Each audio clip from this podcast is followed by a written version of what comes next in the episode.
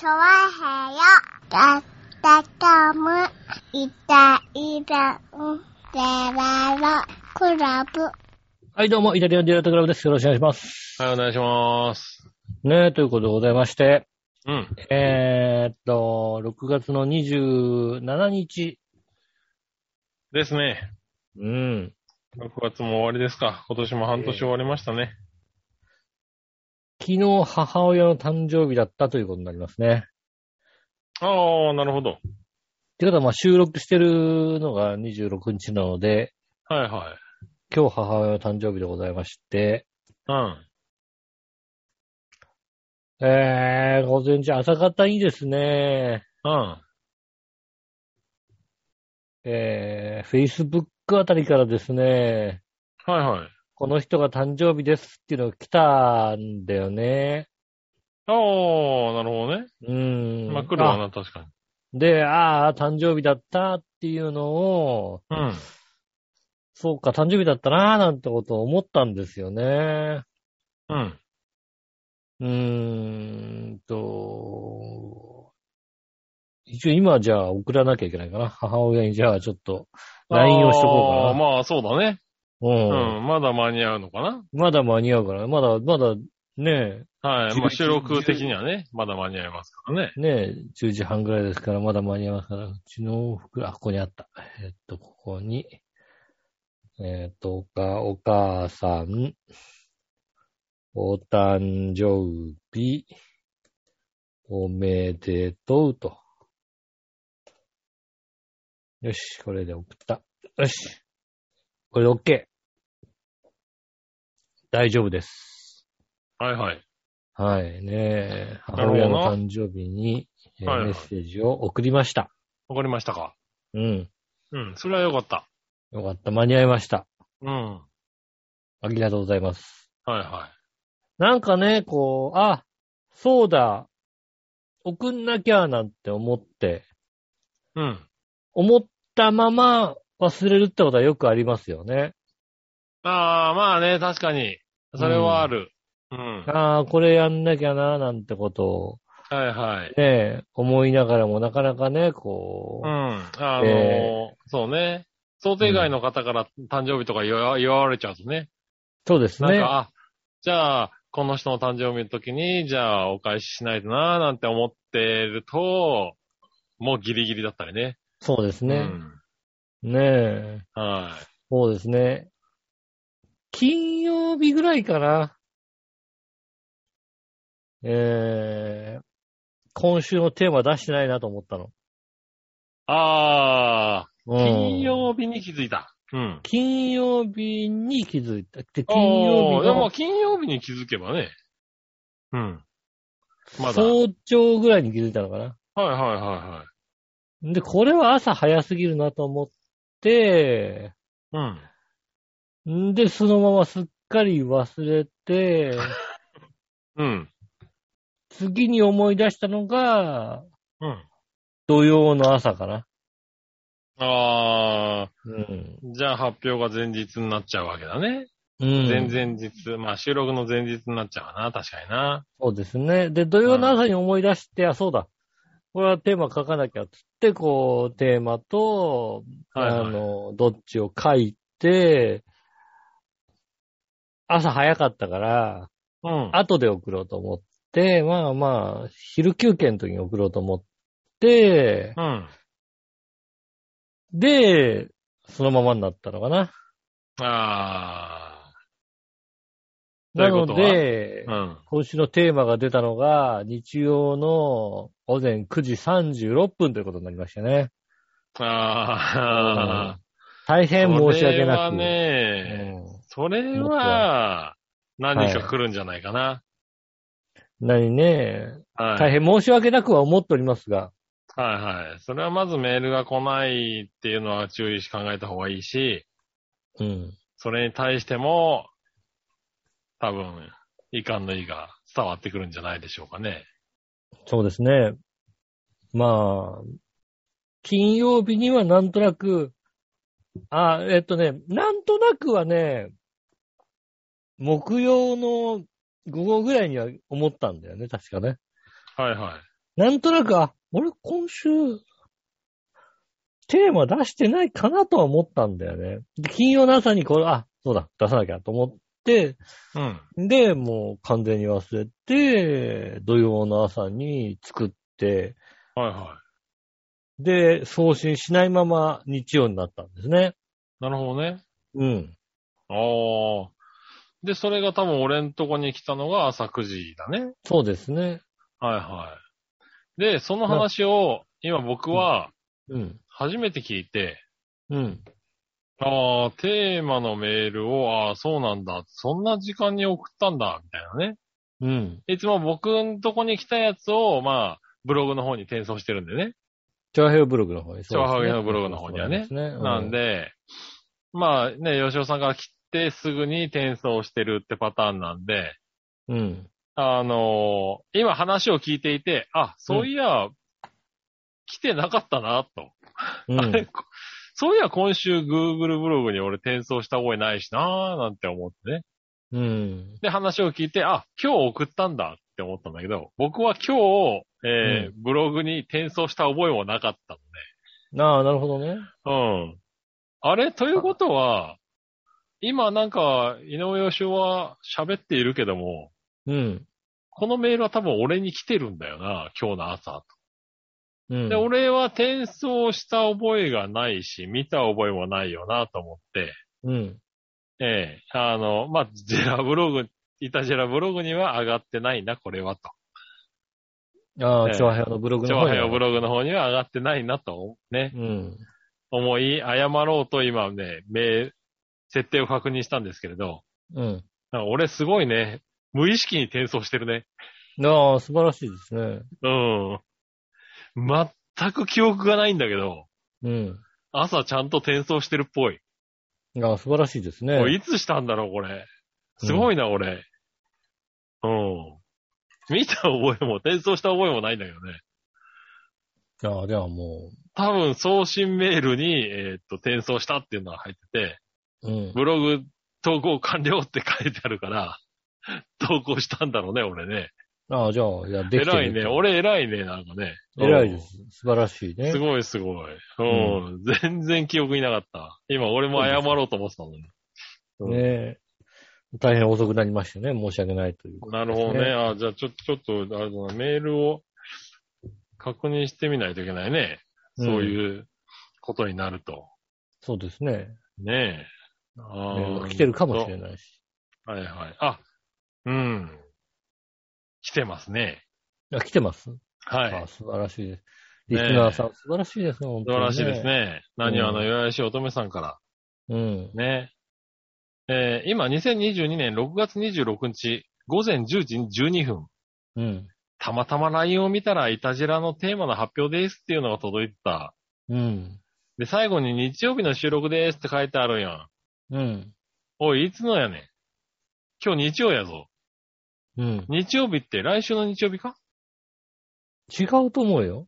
次の行に皆様からのメールお待ちしてますって書いてあるんなら、まさか今日の今日の収録分を今日伝えるってことは、皆様からのメール待ってるわけ？まあね、そういうこともあるよね。ううん。もうちょっとメール送る場合、皆様のこと考えろや。うん。いや、もちろん考えておるよ。う ん。もう日曜日がいつの日曜日もかわからんくなるから、具体的な日にち入れとけや。ってことでいただきましたね。うん。あの、正直送ってる時に、来週でもいいやと思ってるよね、だからね。別に、あの、どうしても今週についてくれなんてことはあんまり思っていない。なるほどな。うん。うん。間に合わなかったら来週でもいいよっていうね。うんあの、なんだろう。こちらも、だから、締め切りに間に合わなかったら、今度間に合わなかったんだけどっていう立場ではない。そんな、そんな気持ちはさらさらない。そうだね。今週メール来てねえなっていう立場ではないわ。ないです。もうね、あの、遅くなったけど、来週、今週ね、ちょっと遅くなっちゃったんですけど、いいですかって言われても全然、月曜日ぐらいに来たメールも来週必ず読みますもんだって。うん。うん。そりゃそうだ。その状態だもんな。うん。うんこれでだから、来週読まないんであれば、うん。ね、その苦情もちゃんと私はね、申し訳ないって言うかもしれないけども、俺は苦情とは言ってないけどな。ね、その苦情をね、うん、ね、うんクレームをね、クレームとも言ってないけどな。うんね、はい。クレーマーがね、ね最低だな、おい。ね、悪質なクレーマーとしてね、こうね、うん。クレームを入れてきたとしてもね、うん、それはまあね、あの、まあうちはな、翌週でも、まあ読みますからね。読みますから、それはもうね。かといって間に合わない時間にメールをね、募集するのはなんとも、どうとか思いますからね。ちょっと、頑張って言った早めにね。経緯は言ったでしょ、だから。はい、言った。うん。気がついたら金曜日だったと。うん。ね。金曜日から出そう出そうとは思ってたと。うん。うん。ただなんだろうな、あの、人間的な、全体的な能力の低下とね、そういうのもありましてね。うん。うん。あの、若い頃であればもう水曜日ぐらいにパッと気づいたかもしんないけどもね。うん。うん。気づくのが金曜日になり、ああ、出さなきゃなと思って土曜日になり、ね、書いたけど、後で送ろうと思って日曜日になったというね。うん。もう恐ろしいわけだな。ね、うんそういうことですよ。うん。ね。だからまあ、こちらとしてはもう、ほぼノーミスと言っていいんじゃないかな、多分な。ノーミスになるの、それな。おうん、だから、してるミスとしたらなんだろうね。う。うん。うん。なんかミスをしたとすれば、じゃあまあ、まあ、月曜日、火曜日ぐらいに気づかなかったことがミスかなとは思うけどね。まあな。うん。うん。ああ、火曜日に木曜日に忘れちゃったのはもうミスじゃないんだね。そうですね。だから、それが、うーん、まあ、それは能力の低下の問題ですから。なるほどね。あ、老いだと。うん老いなので、なるほどね。うん責めないでくれとね。責められてもさ、うんいやもう、ね、そこはパーフェクトだからさ。なるほどね。うん。しょうがない。それはしょうがないでしょ、そりゃ。なるほどな。だからねそこはだから、もうなんとか、もう火曜日ぐらいに無意識に遅れるようにならんと。それそれはだって、それをやれってことはあれだよ、あの、今の村田長司にまだ100な140キロ投げろって言ってるもんですよだってう。ん。投げるんじゃねえか、やつは。もう、もう140キロは無もう理だと思う無理かい。だな。もう無理。理だと思うよ。ねえ。うん。ねそれはもうまあね140キロ出ないわけですから、それがミスかと言われたら、うん。もうね、今の村田長司が140キロ投げられませんと。うん。ね、それがミスかどうかと。なるほどな。言われたら、ミスではないでしょ、だって。ああ、まあじゃあそういうことにしとくか。全力を尽くしましたと。うん。ね、全力を尽くした結果、こうなったということですよね。はいはいはい。うん。じゃあ、俺もあれだな、今日朝メールを転送したことも、記憶になかったけども、うんまあ、。そこは無意識にやっていたからね、結果セーフなんだけども、そうです。あれだな、10時に嫁に、あれ、いたじら収録は？って言われるまで頭の片隅にも収録っていう言葉がなかったってのも、あれ、あれは老いだね。ああ。うん。あれ、ねえって思ったらもう10時5分っていうね。うん。そうですね。まあ、ねえだから、うん。まあ、老いだね。ああ、でも、あの、10時6分にいいよって返してるのは、うん。それはあの、俺が完璧にね、あの、9時半ぐらいからね、うとうとしちゃってね、パッて目が覚めたのが10時6分でね。なるほどね。うん。ああ。もう10時、10時2分に、もう10時半でいいって送ったんだけどね。そうですね。うんそれでさ、よく10時6分に気づけたなと思うよね。あうんあ。ああ。じゃあね、偶然に偶然が重なって、なんとか収録もできましたそこね。収録がね、はうん。まただね、残念ながら都合がつきませんでしたっていうね。い。はいはうん。どっちかが寝ちゃったとか、どっちかがうっかりしただけの話なんですけども、い。危なかったね。ねえ、危なかったですよ。置いたね。まあお互い置いたね。うん。ましてやテーマ出したのがね、日曜だから、まあ今週なくてもしょうがないかなっていう、そんなことないよ。そのテーマを見てメールくれてる方がいるんだから。ね、ね。ありがたい話ですね。はい本当にね。もうね、その辺やっぱりね、こう、老いが進んでる部分はね、うん。当然ありますからね。いや、気をつけないといけな気をつけなきゃいけないですよね、本当い。にね。はい。ねえ。まあね、そんなね、こう、老いが進んでにもかかわらずね、うん。あの、気温がどんどん上がってきましたね、本当にね。いや、ほんとだよ。うん。困るんだよ。もうさ、エアコンを使わない時間、時期がさ、どんどんなくなってきてるからさ、そうですね。もう、使いたくないんだよ。もうさ、電気代どうなってんだよってぐらい高いんだよ。高いよね。もうさ、そんなに使ったって思うぐらい高いんだよ。うん。なんだそれ。ほんと。本当3確かに子供はいるね。からそう、子供はいるからさ、まあ、普通より多めに使ってたとは認めるけども、そこまで使ってないっていうぐらいの金額をね、請求されるわけですよ。ね。請求が、あこの請求なんだろうって請求が来ますからね。ー来るよね。なんなん電気代。ほんと。漏電でもしてんじゃないかと思ったぐらいの電気代が請求されるんだよな。来ますね、確かにね。おー、ほんと勘弁してほしいよね。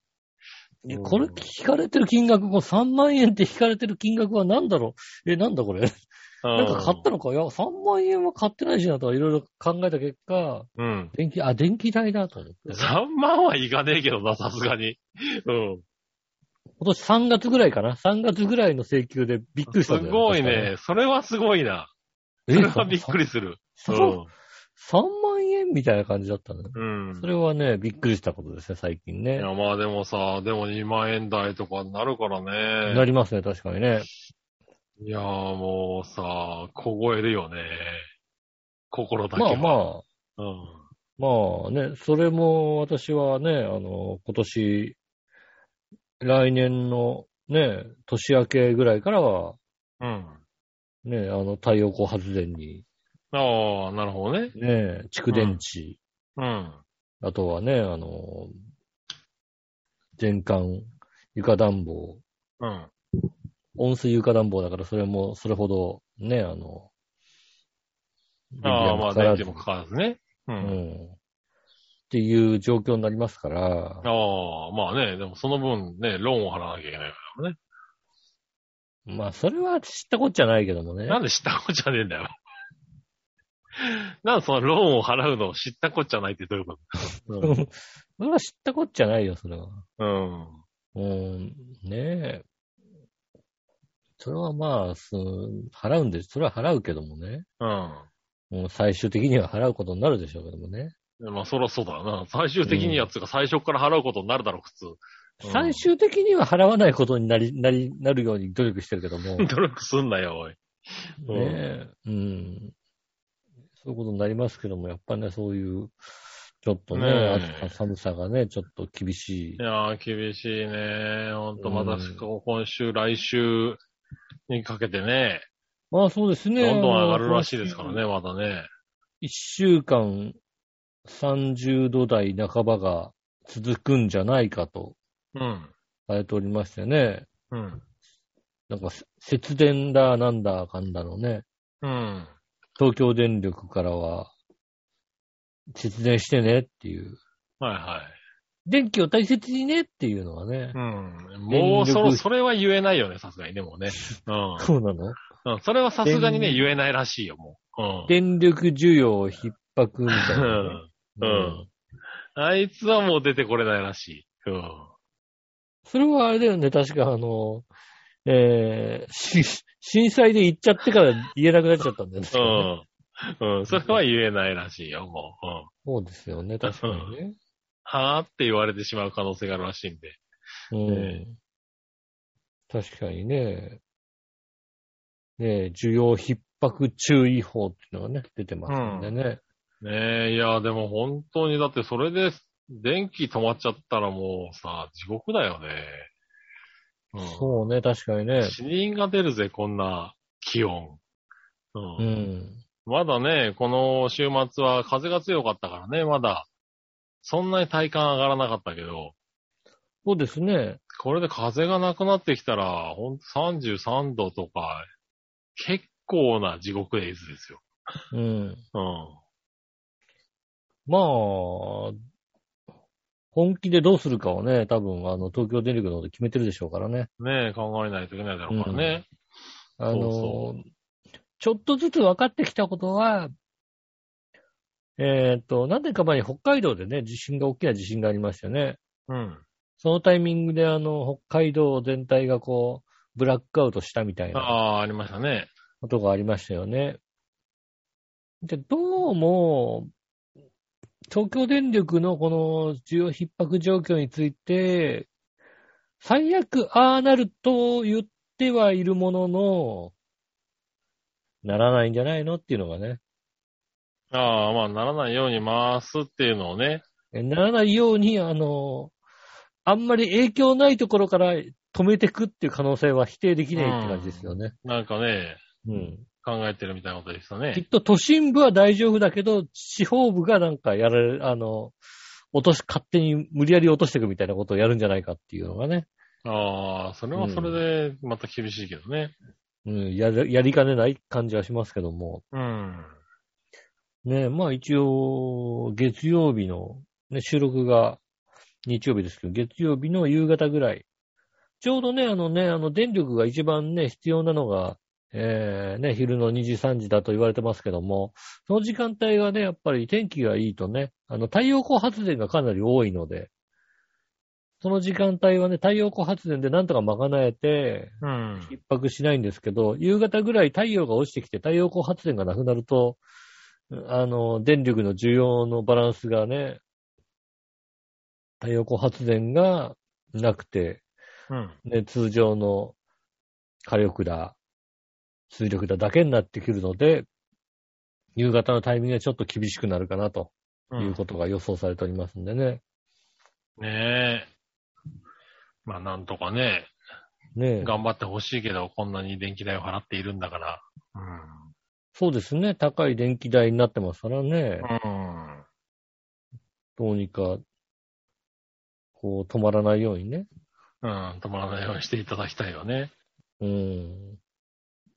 なんとかね、各家にさ、ね、あの、自転車、自転車みたいなやつでね、でうん発電するやつあつけてくれんのかなうん。ねえ。あの、なんだろうね。まあ、太陽光発電を、東京都はね、あの、太陽光発電を新築は義務付けるみたいなことを言ってますけど、あーなるほど。ねえ。まあ、そういう、だから、太陽光発電がね、ちょっと厳しい家は、ああいう発電機でいいんじゃないの？自転車型の発電機を 自家につけて。なんだそれよ。あれ、どれぐらいの発電量があるんだろうな。自自転車漕ぐやつ？自うん。転車漕ぐやつだったってなんか多分、あのーあれでしょ？自転車の前のライトつけるぐらいでしょだって。まあそうだよな。うん。自転車の前のライトつけるぐらいって、それこそね、何十ワットぐらいでしょきっと。20ワットとかそんなもんでしょきっと。あったらいいとこなんだろうな、多分な。そうだよね。そう、うん家の需要の中の、その、豆電球みたいのがね、うんチカチカするか、つくかつかないかぐらいのものっていうのはね、うん。果たしてどれぐらい、まあでもね、すすごいみんなの家でやればもしかしたらね、うん。電力需要としては、うん。プラスになるかもしれないじゃない。ならねえと思うな。なんないのね。うん。うん。ねえ、なんだろうね、あの、画期的なさ、改正エネルギーみたいなのなかなか出てこないですね。まあね。うん。うん。ね、今発電してる電力よりも、あの、倍の電力が作れる、ね、あの、もう、発電機とかできればもうさ、電力困んなくなるわけでしょ、きっと。まあね。うん。うん。それぐらい頭の人がやっつく、いい人が作ってくれるんじゃないのね。いやー、だからね、まあ、あどんどん新しいのはね、いろいろ考えられてはいるらしいですけどね。まあ技術的にはね、いうんろいろ考えてはもらってるんでしょうけど、やっぱり、なかなかね、あの、そのエネルギーが100を超えることはないみたいですね、やっぱりね。うん。うん。ねえ、作ったエネルギーを100 200%にして戻すってことがなかなかね。まあね、増やすことはできないだろうけどね。そうですね。うん。永ね久期間ができればね、いいんですよね。そういうのはね、うん。なかなかできないだろうね。だからまあ、どれだけ効率よく電気を、エネルギーをね、そうですね。こう、取ってくるかって話になるんだろうけどね。うん。うん。まあ、無駄をなくすということがね、一番そうだね大事で、エネルギー効率が、まあね、どんどん良くなってきてるとは思うんですけどね。うん、まあね、ただ、まあ、まあ限界ってものがあるからね。そうですね。うん。今んところね、技術革新はあとあれですよね、やっぱり。あの、リチウム、リチウムイオン電気、電池うん。よりかもっといい電池がなかなか出てこないですね。うん。うん。ニッケル以来ね、こう、リチウムイオンが出た時はやっぱり結構画期的な、ね、技術だったんでしょあれ多分ね。うん。ただまあ、どうしても熱を発しやすいからね、あの、そこから続いての、だ電池がだって小さくなればさ、容量が大きくなって、電池が小さくなってくれば、それはそれで貯めとくことができやすくなるわけじゃないですか。まあね。うん。うん。きっとだから、きっとなんかあのー電気とかがかなりやばくなった時って、自分らが持っているなんかその蓄電池の中から戻すってことを全力でやれば結構いけんじゃない？ああ、なるほどね。うん。そういうのをそういう技術をスマね。ホのバッテリーとかさ、うん。だってスマホのしかもなんかあのね、あの、持ち歩くバッテリーとかあるじゃないですか。うん。うん。じゃ本当にやばい時はそっからなんとかこう、戻せるように。うん。うん。全員でやれば、まあまあ、結構な残高があるんじゃないの、きっと。なるほどね。うん。まあそのためにはまあね、全家庭に蓄電システムがね、つかないといけないわけだからね。そうなかなかね、あの、難しいのはさ、うん。えっ、と、車ね、電気自動車うん。のバッテリーを、えっ、と、ね、家庭でこう、太陽光で発電してる家とかに、うん。あの、バッテリーをつないで、え自動車のバッテリーから家に戻すっていう技術があるらしいんだよね、どうもね。ああ、はいはい。うん。うん。ねでもそれもつけるとなるとね、意外に大変らしいんですよね。ああ、はいはい。既存でもうついている、あの、家でね、こう、バッテリーに充電する期間まではまだでき、できてるけども、うん。それを戻しますになると、結構大変な工事が必要だったりするらしいんですよね。うん。うん。それやっぱりあの、なんかあった時には実はね、その技術も必要になったり、逆に言うとあの、家にこうね、蓄電池をつけてるけども、車の蓄電池の方の容量がもう方が大きいから、うん。でそこに蓄電しとくっていうのも、あの、いい方法なんじゃないかっていうことも言われてるんでね。うん。まあ、そういうのを売り出してるところもあるよね。うん、徐々に売り出し始めましたけど、なかなかね、うんそういうのもうまく、ねえ。まあ、こっからどんどんね、なんか、電気需要とかも、ここ何年か厳しくなるでしょうからね。うん。どこかでやっぱり、技術革新が起きまないと。あそうだねう。ん。何かの技術革新がないともう、こっからは進めないんだろうね。まあ、技術革新がきっとね、あの、原子力発電所だったと思うんですけどね。うん。いやいや、まだそういうのはね。う。うんん。あ化石れなんだろう。だから新しいね使。わないというね、技術として。うん。そっからもう一つ新しい何かがね、生まれてくるのかしら。まあね、だから、あれなんじゃないですか。それこそ、だから技術革新を待っているっていう段階で、あのーなんだ、考え、考えとしてはいっぱいあるものはあるんじゃないの？うん。うん。ただ、な実現できていないけど、これが実現できる技術ができてくればみたいなやつはさ、うん結構あるんじゃないのかなと思うけどね。なんか、あのーなんだ、宇宙、宇宙太陽光発電とか、あの辺も多分そうなんでしょう。きっと。ね宇宙に太陽光発電をつけて、うん。それこそだからもう天候や時間関係なく、常に太陽の光を直接当てて直接当ててるからね。確か関係ないだから効率は相当高いと。ただその電気を、こう、地球の地上に伝える技術が多分まだそこまで発達してないから、うん。で、それをやろうと多分莫大な金額がかかるわけでしょ？だからそれが、だからねこ発電機のタービンを回せばいいわけじゃないきっと。うん？んうん。発電機のさ、だから、あの、まあ、太陽光以外のものってさ、うん発電機のタービンを回すわけじゃんだって。ああ、はいはいはい。うん。太陽光はね、また別だけども。格だよ、別だよね。うん考え方が違うからね。かね、あの、風力発電所とかさ、うんね。水力もそうでしょ？うんで、。火力もそうなわけでしょ、あの、結局、タービンを回すというのがうん。一番なわけでしょ？だ技術革新でさ、なんか、ヘとかでなん、なんとかなんないのね。なんだそれよ。うん、ヘを溜めていけばさ、こう、うん。ヘのガスでさ、ね、タービン、うんガスタービンを回せばいいでしょだって。うん。まあそうなんだけどそうす。れば、それだと、もしかしたら自転車を漕いだ方がまだマシなんじゃないかな。そっか、自転、だから自転車のサドルのところにヘを集める何かをつけておけばいいわけだ、じゃあね。ええ。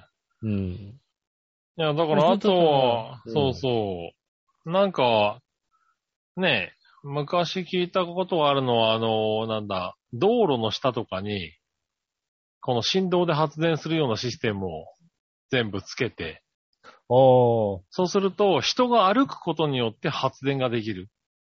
自動改札機の下とかのところにもなんか結構あったりね。ねえ、そういう、あの、機材を、そういう技術が発展できれば、それこそ永久期間ができるんじゃないかって言われているのは、なんかで見たことがあって、ああ、なるほどね、と思って。ああ、確かにあの、そうそう技術的なものでこう、やっぱ感心したのは、うん。あの、公衆トイレとかでの、えーウォシュレットのボタンみたいのが、うん。あの、ベントレゴにピッてやつやつじゃなくて、うん。あの、壁とかについていて、バチッて押さなきゃいけないやつってたまにあるじゃないですうか。ん。で、あのバチっていうのは、あのバチっていうので、えー発電してるらしいんですよ、どうもね。へえ。乾電池とかいらないんですって。なるほど。あのーね、大きな、あのーね、サービスエリアとかにたくさんトイレ並んでるとことかだと、電池とか変えるの大変なんで、そのガチャッとかバチッっていう、うんこう、ストロークの大きさで、うん。あの、その微弱な電波を、あの、電気を出してるんだ。こおうー使うことによって、あの、リモコンの赤外線をうん出してるらしいんですよね。うん。で、すごい技術なんですけど、うん。そういうのがどうどう応用してって、あ、そうそうそうそう。だから、ね、その、絶対道の上を人が歩くわけじゃない。そうですね。まあそれによって発電するような何かができれば、莫大な電力になるんじゃないかみたいなことをなんかで、なんかで、ずいぶん前に聞いたような気がするけど、そうですよ、見ましたよね。なるほどなぁと思って見せたりしたよね。まあ、うんそれもだからね、効率が悪いとかさ、そういうことなんでしょうね、多分ね。そうだね。だから今の技術だと多分設置費用の方が莫大で、設置費用とかが多くて、そうそう、そ発電れ効率がを、悪いかうらう、ん、発電効率は合わないんだろうね、多分。だからそれが、どんどんどんどんね、発達していって、安くこうね、敷け、敷けるような技術が発展すればさ、多分、いつか電気効率を超えるわけじゃない？きっと。きっとだからそうだと思いますよね。こう必要な電気のね、需要を超えるような、そうそう。ね、エネルギーを人は持ってるはずだから、うん、だからそれがうまくね、回れば、みたいなのを、うんなんか見てたよね。うん、何かを作りだ、電力を作り出せるようになれば、うん。ね、どんどん化石燃料とか減らなくて済むわけじゃないですか。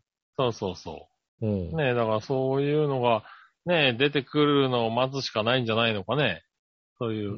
発想はいくらでもあるんだろうけどねね。うん。次々にね、生まれてくることだと思いますんでね。そうそうう。ん。ねえ、そういうのってきっかけなんだろうからね。どっかで誰かが、一個何か発見すると一気に発達するからね。そうですね。多分そういうのを、そうそうそう。一個ね、何か誰かが、ねえ、ブレイクスルーしてくれれば、うん。まあ時間の問題なんだろうなっていうのはうんありますけどね。応用でどんどんね、やっていけるかもしれませんので。そうそう。ねえだから俺なんかはあれだもんね、あの、今電動自転車、電動自転車なんとかさ、こう、うん何回ってる車輪でさ、充、充電できないかなって思う、思うもんね。まあ、電動自転車さ、充電してさ、使うじゃない、バッテリーをさ。はいはいはい。あれさ、で、漕ぐわけだよね。うん。さっきのこ漕ぐ話じゃないけどさ。これね、走ってる時に自転車漕いでるんだから、そこでさ、なんとか充電できねえかなって思うんだよね。あれって回生ブレーキで戻してないのか自自転自転車だと。戻してないんじゃないかな。車だとね、割とあの、ブレーキを踏むことによって、アクセルを離してブレーキを踏むことによって回生ブレーキでうん戻すんですよね。充電できるよね。そうそう。あれをさ、あれがちゃんと発達してくれればなんか、もうちょっと持たないかな、電動付き自転車みたいなね。うん。うん、うん。思うんだけどね。まだまあ、持って多分1時間、2時間ぐらいでしょ、きっと。あとだから、あ乗の、なんとかへ、へでね、走らせるよね。う んなんで変にこだわるんだわ。必要じゃ、ね、へのエネルギーでね。うん。うん。まあでも確かにね。う。うんん。ねちょっと、ちょっとは走らせられるようにね、まあね。できるのが確かに。まあ変な勢いがすごいからね。うん。ねえ。じゃあまあこれからはね、へを研究してね。うん。うん。ねえ、あの、地球を救うのはへだっていうことでね。うん。あの、そういう博士がいたらね、あの、きっと誰も信用してもらえなくなると思いますんでね。ああな。多分な、最終的には多分、イグノーベル賞をもらえるんだろイグ、イグノーベル賞もらえそうだね、そのねう。んへを研究してましたね、ん。うん。残念ながらね。本家の方はもらいにくいかな、多分な。本家もらえないのか。うん。じゃイグノーベル賞でね、あの、へで車が動きましたみたいなね。うん。うん。やつをこういうのね見たいね。うんうん、見、見れるように頑張って、は、ね、あの、こう、研究したいと思いますんで、はね、よろしくお願いします。それでは今週も参りましょう。井上杉村のイタリアンジェラートクラブ。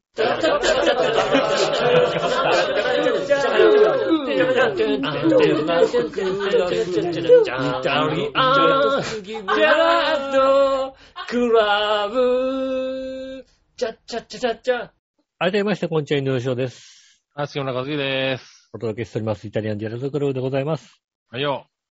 ねえ。うん。ねえ。なかなか。そうですね。ここ数日天気がいいもんですからね、ちょっと近所でご飯を食べに行ってますけどもね。ああ、はいはい。確うかに。ん。よく外食をされてらっしゃる。もう、まあまあ、あの、正直ね、外食はすごい多い。うん。うん。うん。それはなんか知ってる。うんあの、うん。あ、そうか。君になんか指摘されて、あ、俺外食多いなと思って、思いましたうね。ん。こいつ家で飯作ってねえなって思ったもんね。ああ、じゃあ作ってないですね。うん。今、家でそうですね、ご飯食べるのは、週3回ぐらいじゃないですかね。ああ、朝昼晩合わせてね。朝昼晩合わせて。うんうん。週3回。あ、朝は、朝は別にパン焼いて食べるだけだから、まあ朝は食べてまあるかな。そうだね。うん。うん。昼夜かな。昼夜合わせて。なるほどね。ああ、だ自炊をする回数ね。あれ？自炊をする回数はゼロだよ。そうか、家で食べるって言っても別に買ってきて食べてるのね。うん。そうですね。テイクアウトね。お惣菜とかを買ってきたり、あはいはいうんまあまあ、半額みたいなもんだ。うん。確か半。額ってシールが貼ってあるやつを買ってきて。うん。なそうですね。週1回ぐらい肉を焼いてるかな。なるほどな。はいはい。うんそれぐらいですね。あとは、そうそう。なんか、よく外食されてらっしゃるなと思って見ていたんだけども。そうですね。うん今日も、今日も結局、外食、外食でしたね。なるほどね。うん。うん。今日はお昼そうだな。俺も外食、外食じゃない。外食？ん俺も今ね、今日うんお昼久しぶりに、あの、外食をえーしたなって思ってたんだけど、うん。花丸うどんでうどんを買ってきてお家で食べるのは外食？テイクアウト？テイクアウト。うん。うん。だね。テイクアウトですね。うん。テイクアウトで食べた。うどん。うん。うん。美味しかった。私は今日はですね、あの、うんまあまあよく言うあの、家系ラーメンってあるじゃないですか。うん。うん。その家系を超えたね、あの、うん庭系ラーメンというのをね、あ、出ちゃった。家出ちゃった。うん家を出てね、うん。うん。庭、家出て、庭、庭出た。うん。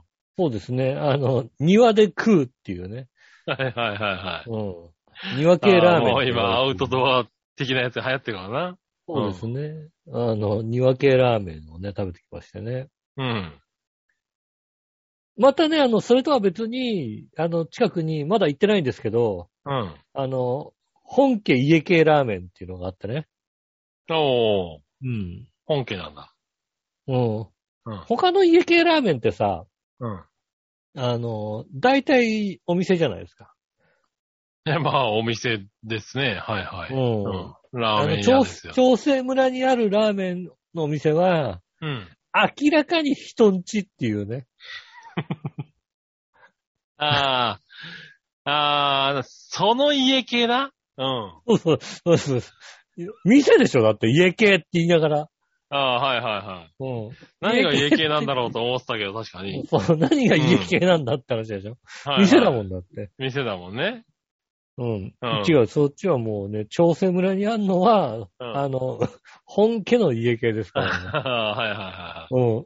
明らかに、あの、玄、玄関に、あの、のれんがかかってるっていう。いはい。はいは靴を脱いで上がっていくというね。い。なるほどね。うん。あの、えー厨房じゃなくてキッチンで作ってくれるとこな、多分な。うん、そうなんですよね。そ、そこはね、なかなかね、行きづらくて言ってないんですけども。うん敷居高いね。うん。ま、まあ、庭系ラーメンもね、あのね、敷居高いですよ。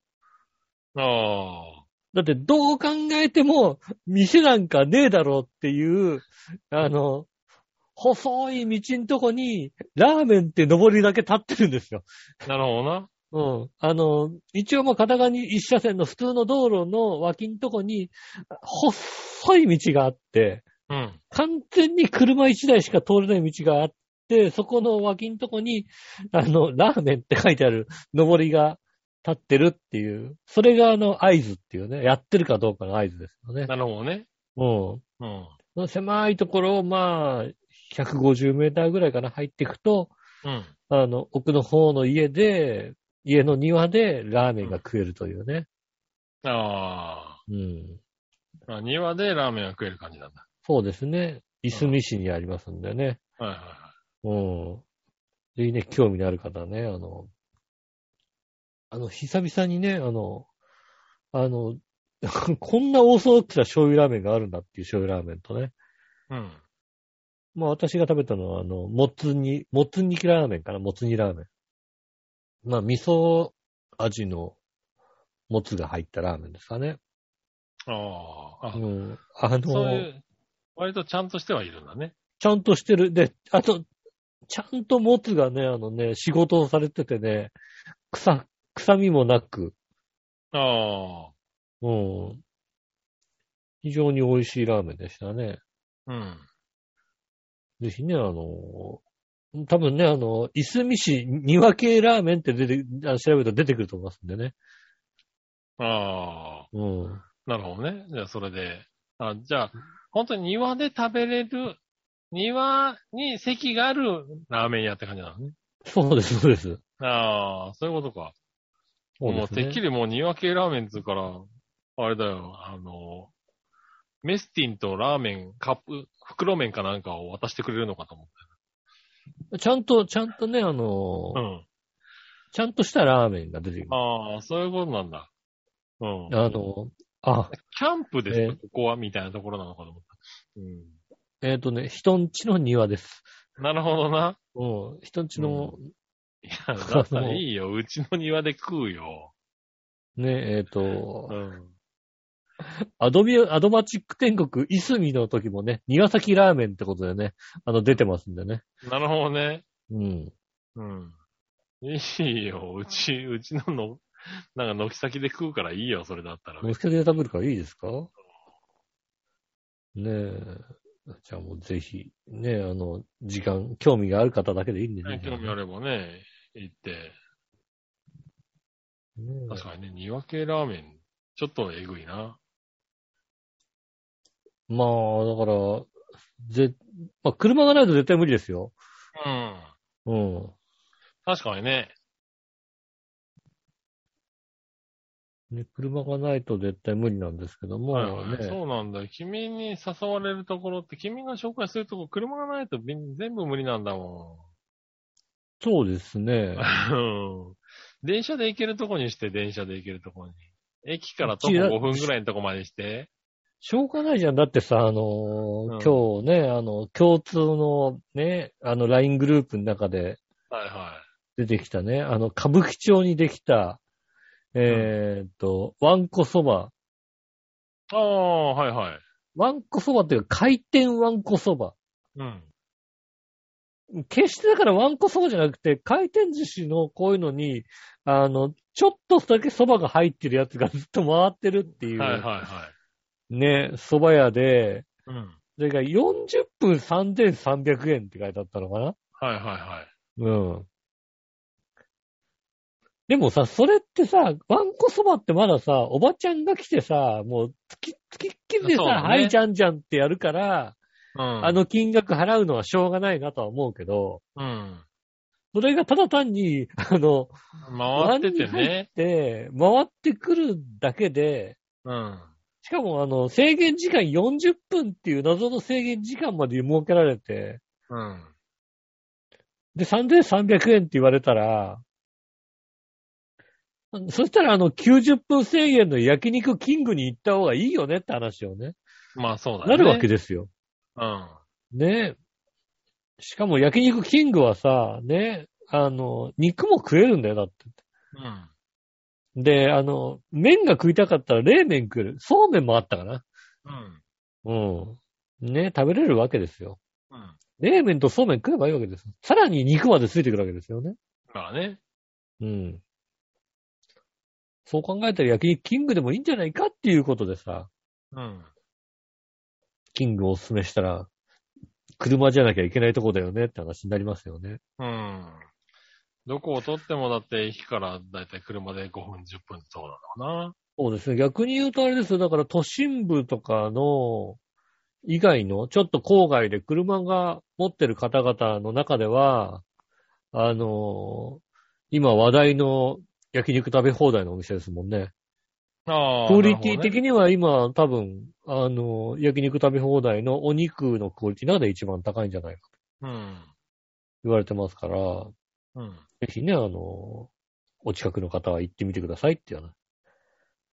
で、行きたいんだけど車がないっていうんであれば、じゃあね、あの、蘇我まで来るんであれば、俺もね、俺も相当言うたよだって。おう。うん、蘇我まで来るんであれば、車出してもいいかなって書いたけども、うん。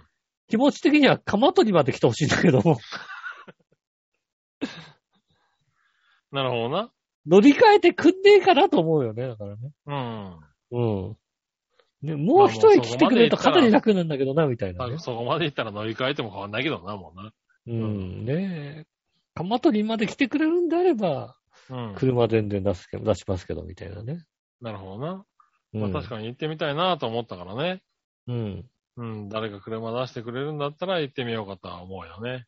そうですね。はいはい。ねえ、ぜひね、あの、車がある方であれば。焼肉キングとかも美味しいのでね。ああ、ねあ、まあ、歌ぶ舞伎町にできたね、あの、回転わんこそばね、あの、興味がある方はね。どういうシステムなのかわかんないけどね。もういや、わんこそばだったら、わんこそば本当だってあの、盛岡に行かないとやっぱりさ、ダメだよね、やっぱり。いや、まあ、盛岡まで行かなくても、まあ、だから、ちゃんとおばちゃんがやってくれるとこに行きたいよね。うん。うん。まあ、それじゃなければ普通にそば食いたいよね、だからね。あ、そうだね。うん。蕎麦屋で、300円おあったらだって、蕎麦屋で結構食えるからね。ちゃんと食べれますね。うん。それでいいと思うのね。うん。回転しなくていいと思うし。そうだね。うん。回転して蕎麦屋、蕎麦食いたいんであれば、本当にもうね、スシローとかのうどん食ってないと思いますよね。うん。うん。そうだね。まあ、うん、そう思ってしまうよね。しょうがないよね。おばちゃんが、うんはいじゃんじゃんって言ってくれないだけ、時点でもう意味がないですからね。ねえ。だったら夏頃にトンデンでやる、あれだよね。ざるそば食べ放題の方がいいよね。そうですね。そういうのをね、言った方がいいいます。ついて1500円ぐらいだからね、あれね。うん、そんな高くないですもん、確かね。うんうんねそういうところにん行った方がいいかなと思いましてね。あの、あ最近の話題ですね、確かにね。あ、ごもっともですうね。ん。確かに。まあ、美味しいものをね。まあね、もうこれからいい天気も続きますからね。そうですね。うん、なんかね、外食でね。うん。コロナもね、落ち着いてきてますしね。そうですね。うん。美味しいもの食べに行くってのもいいのかもしれないね。そうですね。はい。はい。じゃあ、えー、っとね、メール、いこうかな。はい。メールね、あ、普通だ。はいありがとうございます。小原茂さん。ありがとうございます。局長吉野さん、笑いのお姉さん、ベアトリスフィンさん、核禁止条約の成立を願いながら聞いています。ああ、あの、どこだっけ？フィンランドだっけ？ああ。あれだよね。女性。うん。ね、なんかニュースに出てくるね。うん。うん。さて、えー、この今週末の暑さには本当にやられてしまいました。加えて娘が保育園で濃厚接触者と認定され、娘に加えて私も自宅待機です。うん。ああ、しょうがないよね。ただ妻だけはなぜかパート先から許可が出て出勤できているという事実、よくわかりません。ああ、まあ勤務先の状況にもよるんだろうね、今ね。えー娘、さんが濃厚接触者です。多分、多分、ダメだと思うけども、ねどうなのかわかんないけど、娘が濃厚接触者だからね。うんまあ家族娘が濃濃厚接触者の濃厚接触者は、うん、濃厚接触者の濃厚接触者は、さあどうだろうっていうのは、まあ確かに会社によるかもしれない。うん。うん。特にね、別。に、何も、あの、娘も自分もね、そういう、何も出てないって話だったら、うん、そうなのかもね。そうですね。うんはい。えー、まあよくわかりませんが、先日、やけくそで平日のほとんど人のいないお台場の、えー海に娘と行ってきました。うん。いや、ちょっと待って。えー、あ、あれかな？自宅待機が終わってから行ったのかな？うん。ね。そうですね。そうう、んそうです。そうだよね。もう、そらそうだよね。だって自宅待機の間行けないもんな。うん、そらそうだ。そうですね。えええーとりあえず平日のほとんど人のいないショッピングモールで時間を過ごし、うん、車で昼寝をして、寝たままの状態でクリーンセンターにゴミを捨てに行くという、えー、なるべく有意義な過ごし方をしてみました。うん。うん。なるほどね。うん。コロナの猛威は？分、、多分、あれですよ。濃厚接触、あの、期間じゃないですよ。それはねえー期間、多分、抜けてから、うん抜けてからそ。になって平日休んだんだろうな。そうですね。うん。これは間違いない。うんと、今いろいろ見ると本当にや やっちゃダメな感じがするんでね。いや、当たり前でしょ？うん当たり前ですよ、そんな。当たりうん前ですよ。それはそうですよね。そんなメール来ないですよ。そうんんなメール来ないですよね。そうそう。うん抜けたね自分が自宅。、うん、濃厚接触者に認定されて自宅待機になったから、うん。ク悔しくて、もう待機開けてから、もう休み取って行ってやったそうですね。今日で開けるってなってから、よし、あうん休み取っていくぞって話ですよね。うん。うん。ねコロナの猛威は過ぎたかもしれませんが、まだまだその片鱗は確実に存在しています。皆様もどうかお気をつけてください。ではでは、アクアシティということでございました。うん。どこに行ったかバレてんじゃん。どこに行った、そうどこ行ったかわかんないですけどね。うん。ねえ、行ったんだね。そうですいや、だってね。もうさ、一週間近く自宅待機だったんだろうから、3日とかかな、下手すると今はね。3日、あー5日、1週間、まあね、会社によってあるでしょうけど。そうですねえ、ね。なんでもなく自宅待機その時間されたらさ、ストレスも溜まりますよ、そらね。ううんん。確かにね。はい。子供ももう耐えられないだろうしね、自宅待機なんかね。うん。うん。そらね、あの、開けたら発散するべきです。そうですは。い確かに。うん。ね開けたら発散しましょそう、開けたら発散するべきだ。それは当然。う。そうですね。頑張った。それはそうです。子供はしょうがないよね。うん子供は。うん。なかなかね。うちも濃厚接触まではないけど、やっぱり保育園で出ましたみたいな話はあったもんね。うん保育園内で出たので、まあ不安な方は、あの出社は、何？その預けるのを控えてくださいね、みたいな話とかさ。うん。うん。まあ、クラスで出たんで、ちょっと、あの、一日休みにします、みたいなのがね。あったからそうね。うん、子供はね、まあ、なるさって感じだよね。うん。うん。本当にうちなんか、もう3歳になって、えー保育園に行ったんですけれど、うん。それまでほとんど病気してなかったのが、保育園に行くと、こんなに体調崩すんだっていうぐらい体調崩すからね。ああ、まあ。こんなにいろいろもらってくるんだみたいなさ。う。うんん。急性胃腸炎とかさ、まあ風邪だったりさ、なんだろう。なんかね、ちょっと咳込んだりとか、下痢とか。うん。まあ今ちょうどね、あの、インフルエンザがね、流行り出してますよね。うん。あの、あの夏もやっぱりインフルエンザ一回、あのね、ちょっと流行りやすい時期ではあるんですよね。夏場暑くなってくるとね。うん。で、さらにあの、マスクを外した、外すことが多くなってきた。うん。で、ここ何年かインフルエンザのウイルスにさらされてない子供はね、特に。っうん。てなってくると、インフルエンザはものすごく流行りやすい状況になってるということになってますよね。うん確かにね。ねえ。いや、だからこんなにもらってくるんだと思って、やっぱ集団か、集団生活って、な、なんだかんだいろいろもらうんだねって思ってね。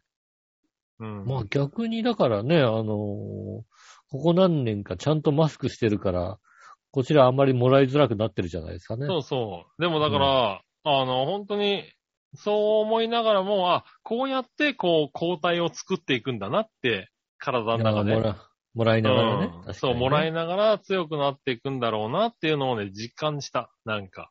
うん。集団行動大事と思ってね。そうですね、うん集団で行動することによっていろんなね。そうそう。こいろんうな、んそういう菌とかね、体調に、あの、悪影響と及ぼすような。スとかをもらいながらねう。ん。うん。そんなに重くなんないやつをねっていう、のはね、思ったよね。本当に家にいた3年間、なんもなかったからね。ああ、そうですね。そうそうう。んだからやっぱ人と会うって大切なんだね、と思いながら見ておりますけどね。そうですね。はい。まあ、しょうがないね、もらってくるのはね。だってもうね、ほんと家にいた3年間でね、覚えたことといえばほんとね、あの、お父さんのお母さんの真似ぐらいしか覚えてないわけですからね。まあそうだね。う。うんん真似する。確かに。ねえ。いろんな癖を見て、ああ、これはあいつだとかね。うん。そうですね。うん。今のは俺ですね。すいませんでしたって思いそうでしょ。なんかあったら下打ちするようになったでしょだってもうね。ながら。うん。下打ちはしないね。まだ。うん。まだバレてない、まだバレてない。あの、うんあの癖まだバレてない。バレてない。奥さんのあの癖バレてない。うんただ、おうんならした時に、おならしたって言うと、ん？臭くないから大丈夫？っていうのは、多分俺のせい。うん。そうだ、それはもうね、そこついてますね、確かにね。うん。臭くないよ。っていうか、あじゃあ、じゃあ大丈夫だねって言ってると、あの、苦虫を噛んだようなね、嫁が横にいるよね。んそうですね。うん。あれはしょうがない。そういうのはどんどん覚えていくね。うん。まあいいや。はい。えー、っとね。ありがとうございます。コーラありがとうございますす。ね頑張って。えー、ねこれから娘さんでどんどんいろんな病気持ってくるでしょうからね。そうですね。ええ家族も、家族ももらっちゃいますからね、必ずね。そう、本当にね、家族ももらうからね、気をつけて。急性胃腸炎の時にはもう周りにね、ああ、全員になるねって言われたからね。うん。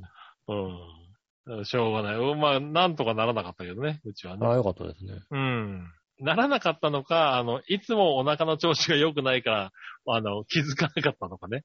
父ちゃん。そうですね。うんなってる可能性ありますもんね。なってる可能性あったけどね。うん。ぐらいでしたね。はい。えーと、じゃあですね。ふつおたこの辺で、コーナー行きましょう。今週のテーマのコーナはい、えー今週のテーマのコーナーです。今週のテーマはですね、えー食べたいパスタのメニューはですね、ー。うん。行ってみましょう。何話のよしおとめさん。ありがとうございます。食べたいパスタのメニューはですが、特にありません。ないの？ただ店に行っても家で作るときもトマトソース系が多いです。うん。家では作らないという理由でクリームソース系をお店でチョイスしたりもします。ということで。ああ、なるほどね。なるほどね。うん。うん。ああ、まあ店に行って決める。その時の気分によってみたいな感じなのかそうだね。な。はい。えー、小原茂久さん。はい、ありがとうございます。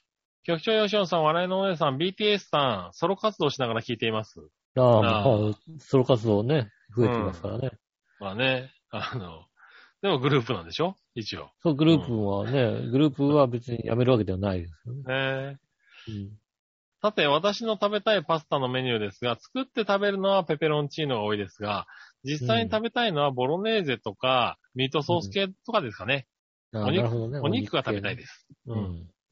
ただ、ミートソースとかカレーあるあるで、食べ、食べる直前になって自分が白とかクリーム系のシャツを着ていることが多いです。皆さんいかがですか？ああー、確かにね、ミートソースと飛ぶね、やっぱりね。飛ぶんだよね。はい。あるある言いたいですか？ではでは、レーザーラモン RG。うん、それはまあね引っ張るやつだ、多分な。う。うんん最後、最後の最後まで引っ張って、あの、しれっと大したことないこと言うやつですよね。そうだな。うん。ねえ。はい、ということで、はい。えー、いただきましたね。うん。食べたいパスタメニューでね。うん。そうですね。はい。えー、ありますか？うーん、そうですね。うんまあ、和、和風パスタ系は好きかな。まあ、トマト、トマト。あ、ペンネアラビアータ好きだな。あー、なるほどね。うん。うん。俺ペンネアラビアータにします。ああ、でも外に行くと、そうだな。ミートソースが多いのかな、どちらかというと、最近は。うん。あんまり白いやつを食べなくなってきた気はする。ああ、クリームソースクリ系のね。ームソース系が。うん。うん。なんかね。あとは、だからもううちでは最近は、あの、ソーミの箱根ーゼ。ああ、うん。あれがうまくてね。ああ、美味しいって言うよね、確かあれはね、下手な店より全然うまいからね。に。うん。あの、パスタ食いたくなったらうちであれだよね。う確かにね。ん。うん。あまあまあ、あの、すごい。パスタソース、どんどんパスタソース、あの、カレーがどんどん美味しくなってって、その後今、パスタソースがどんどん美味しくなってるよ、確かにね。うん。で、カレーはやっぱりなんか自自分のうちのカレーっていう感覚があって、な外で食べるカレーとは違うっていうイメージがあるんだけど、このね、ソーミの箱根ーゼはちょっとこう、あ もうこれ、これが食えたら店で食わなくていいやって思ったよね、なんかね。ああ。